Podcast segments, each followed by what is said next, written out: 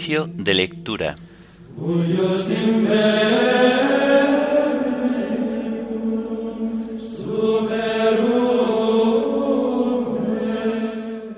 Memoria obligatoria de San Ireneo de León. Himno de laudes del común de un mártir, quien entrega su vida por amor. Antífonas y salmos del martes de la primera semana del Salterio. Primera lectura del martes de la decimotercera semana del tiempo ordinario. Segunda lectura y oración final correspondiente a la memoria de San Ireneo, obispo y mártir.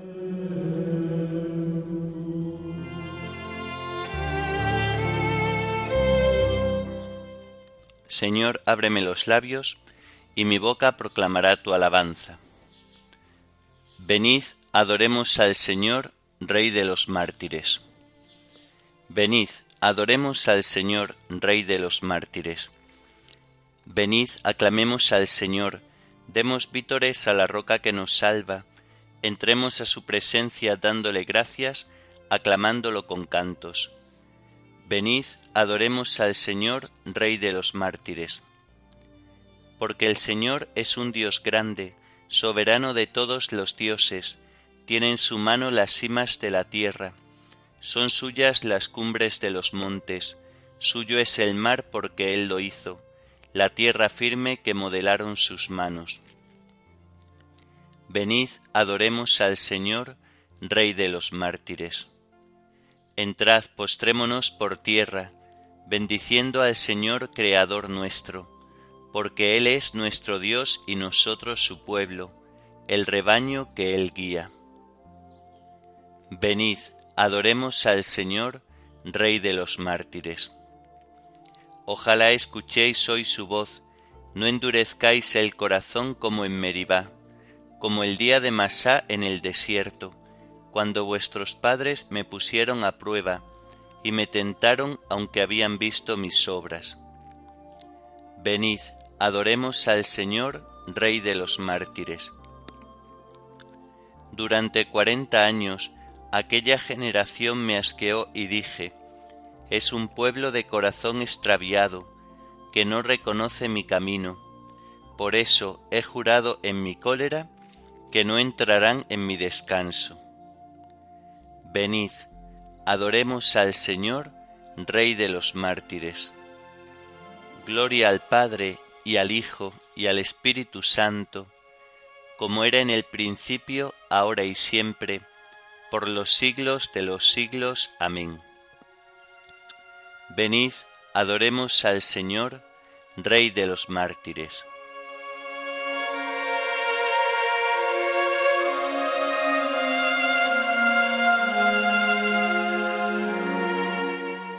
Quien entrega su vida por amor, la gana para siempre, dice el Señor. Aquí el bautismo proclama su voz de gloria y de muerte. Aquí la unción se hace fuerte contra el cuchillo y la llama. Mirad cómo se derrama mi sangre por cada herida.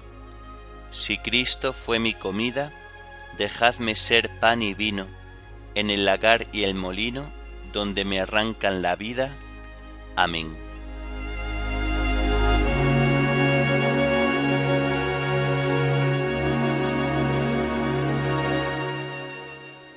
El Señor hará justicia a los pobres.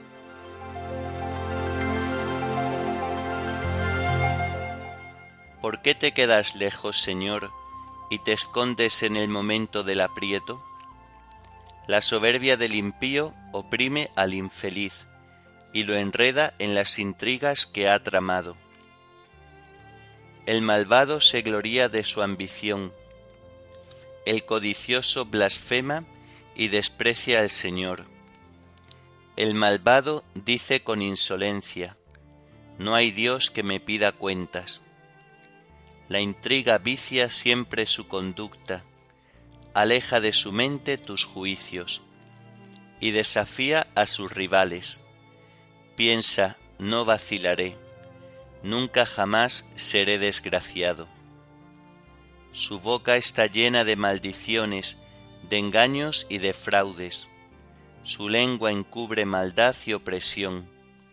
En el zaguán se sienta al acecho para matar a escondidas al inocente. Sus ojos espían al pobre, acecha en su escondrijo como león en su guarida, acecha al desgraciado para robarle, arrastrándolo a sus redes. Se agacha y se encoge, y con violencia cae sobre el indefenso. Piensa, Dios lo olvida, se tapa la cara para no enterarse. Gloria al Padre y al Hijo y al Espíritu Santo, como era en el principio, ahora y siempre, por los siglos de los siglos. Amén. El Señor hará justicia a los pobres.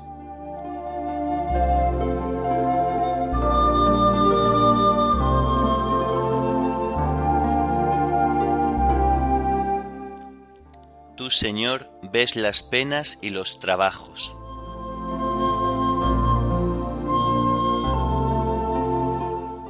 Levántate, Señor, extiende tu mano. No te olvides de los humildes. ¿Por qué ha de despreciar a Dios el malvado, pensando que no le pedirá cuentas? Pero tú ves las penas y los trabajos, tú miras y los tomas en tus manos a ti se encomienda el pobre, tú socorres al huérfano. Rómpele el brazo al malvado, pídele cuentas de su maldad y que desaparezca. El Señor reinará eternamente y los gentiles desaparecerán de su tierra. Señor, tú escuchas los deseos de los humildes les prestas oído y los animas. Tú defiendes al huérfano y al desvalido, que el hombre hecho de tierra no vuelva a sembrar su terror. Gloria al Padre y al Hijo y al Espíritu Santo, como era en el principio, ahora y siempre, por los siglos de los siglos. Amén. Tú, Señor, ves las penas y los trabajos.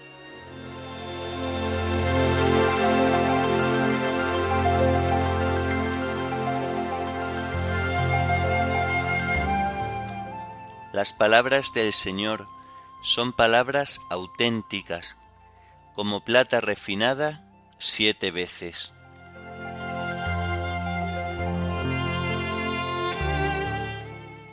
Sálvanos, Señor, que se acaban los buenos, que desaparece la lealtad entre los hombres.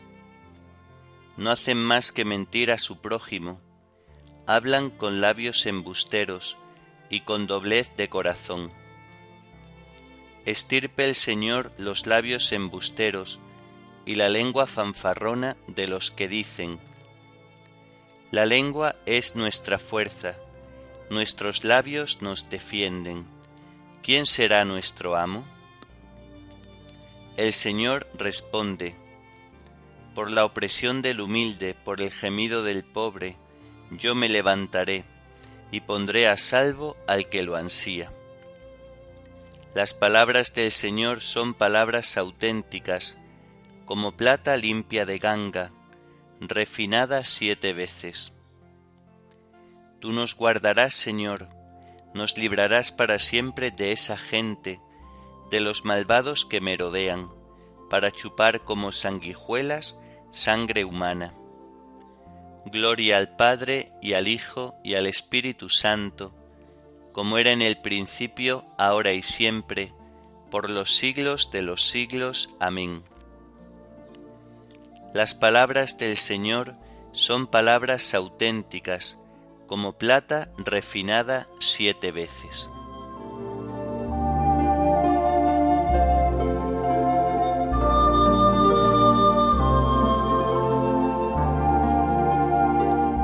El Señor hace caminar a los humildes con rectitud, enseña su camino a los humildes.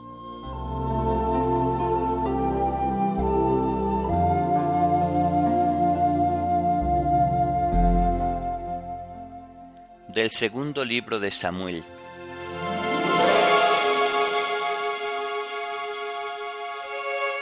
En aquellos días consultó David al Señor, ¿Puedo ir a alguna ciudad de Judá?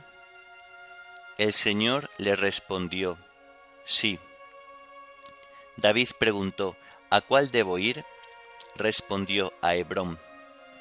Entonces subieron allá David y sus dos mujeres, Ahinoam, la Jezraelita, y Abigail, la mujer de Nabal, el de la Vega. Llevó también a todos sus hombres con sus familias, y se establecieron en los alrededores de Hebrón. Los de Judá vinieron a ungir allí a David, rey de Judá, y le informaron. Los de Yahvé de Galaad han dado sepultura a Saúl. David mandó unos emisarios a los de Yahvé de Galaad a decirles, El Señor os bendiga por esa obra de misericordia, por haber dado sepultura a Saúl vuestro Señor. El Señor os trate con misericordia y lealtad, que yo también os recompensaré esa acción. Ahora tened ánimo, sed valientes, Saúl vuestro Señor ha muerto, pero Judá me ha ungido a mí, rey suyo. Abner, hijo de Ner, general del ejército de Saúl, había recogido a Isbaal, hijo de Saúl, lo había trasladado a los castros y lo había nombrado rey de Galaad, de los de Aser, de Yezrael, Efraín, Benjamín y todo Israel. Solo Judá siguió a David. Isbaal, hijo de Saúl, tenía cuarenta años cuando empezó a reinar en Israel, y reinó dos años. David fue rey de Judá en Hebrón siete años y medio. La guerra entre las familias de Saúl y David se prolongó. David iba afianzándose mientras la familia de Saúl iba debilitándose. David tuvo varios hijos en Hebrón. El primero fue Anón, hijo de Ahinoam, la israelita. El segundo fue Kilab de Abigail, la mujer de Nabal el de la Vega. El tercero, Absalón, de Macá, hija de Talmai, rey de Gesur. El cuarto, Adonías, de Hagit. El quinto, Safatías, de Abital. El sexto, Yitreán, de su esposa Egla. Esos fueron los hijos que tuvo David en Hebrón.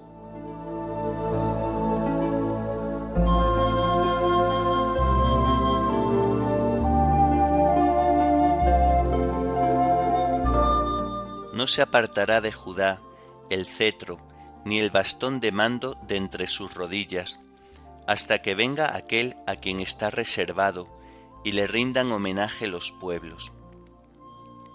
No se apartará de Judá el cetro, ni el bastón de mando de entre sus rodillas, hasta que venga aquel a quien está reservado, y le rindan homenaje los pueblos.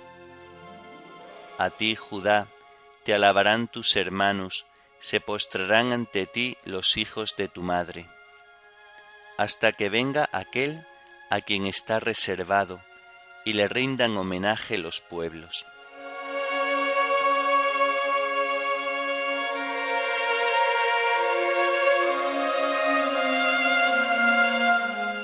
Del Tratado de San Ireneo, Obispo contra las herejías.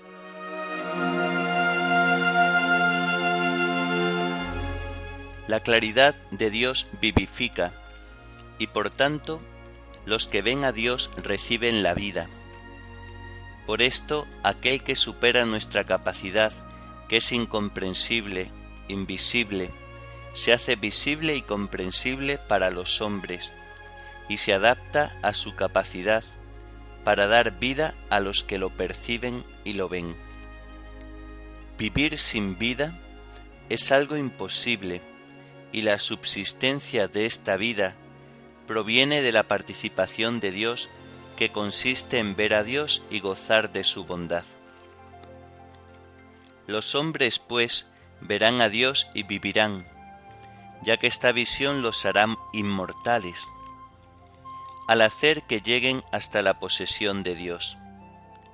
Esto, como dije antes, lo anunciaban ya los profetas de un modo velado, a saber, que verán a Dios los que son portadores de su espíritu y esperan continuamente su venida.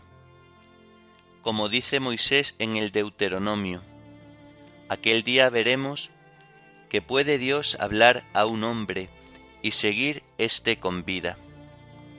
Aquel que obra todo en todos es invisible e inefable en su ser y en su grandeza, con respecto a todos los seres creados por él, mas no por esto deja de ser conocido, porque todos sabemos, por medio de su verbo, que es un solo Dios Padre, que lo abarca todo y que da el ser a todo. Este conocimiento viene atestiguado por el Evangelio cuando dice, A Dios nadie lo ha visto jamás, el Hijo único, que está en el seno del Padre, es quien lo ha dado a conocer. Así pues, el Hijo nos ha dado a conocer al Padre desde el principio, ya que desde el principio está con el Padre. Él en efecto ha manifestado al género humano el sentido de las visiones proféticas de la distribución de los diversos carismas con sus ministerios y en qué consiste la glorificación del Padre, y lo ha hecho de un modo consecuente y ordenado, a su debido tiempo y con provecho. Porque donde hay orden, allí hay armonía, y donde hay armonía, allí todo sucede a su debido tiempo, y donde todo sucede a su debido tiempo, allí hay provecho. Por esto, el Verbo se ha constituido en distribuidor de la gracia del Padre en provecho de los hombres, en cuyo favor ha puesto por obra los inescrutables designios de Dios, mostrando a Dios a los hombres, presentando al hombre a Dios, salvaguardando la invisibilidad del Padre, para que el hombre tuviera siempre un concepto muy elevado de Dios y un objetivo hacia el cual tender, pero haciendo también visible a Dios para los hombres, realizando así los designios eternos del Padre, no fuera que el hombre privado totalmente de Dios dejara de existir, porque la gloria de Dios consiste en que el hombre viva, y la vida del hombre consiste en la visión de Dios. En efecto, si la revelación de Dios a través de la creación es causa de vida para todos los seres que viven en la tierra, mucho más lo será la manifestación del Padre por medio del Verbo para los que ven a Dios.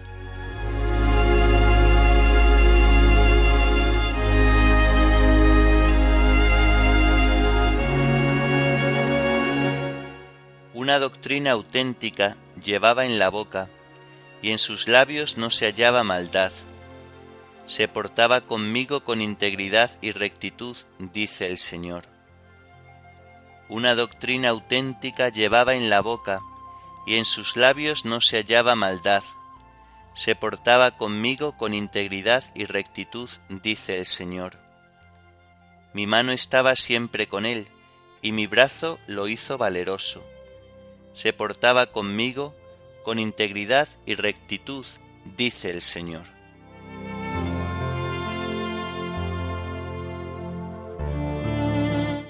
Oremos. Señor Dios nuestro, que otorgaste a tu obispo San Ireneo la gracia de mantener incólume la doctrina y la paz de la Iglesia, concédenos por su intercesión renovarnos en la fe y en la caridad, y trabajar sin descanso por la concordia y la unidad entre los hombres. Por nuestro Señor Jesucristo, tu Hijo, que vive y reina contigo en la unidad del Espíritu Santo, y es Dios por los siglos de los siglos. Amén. Bendigamos al Señor, demos gracias a Dios.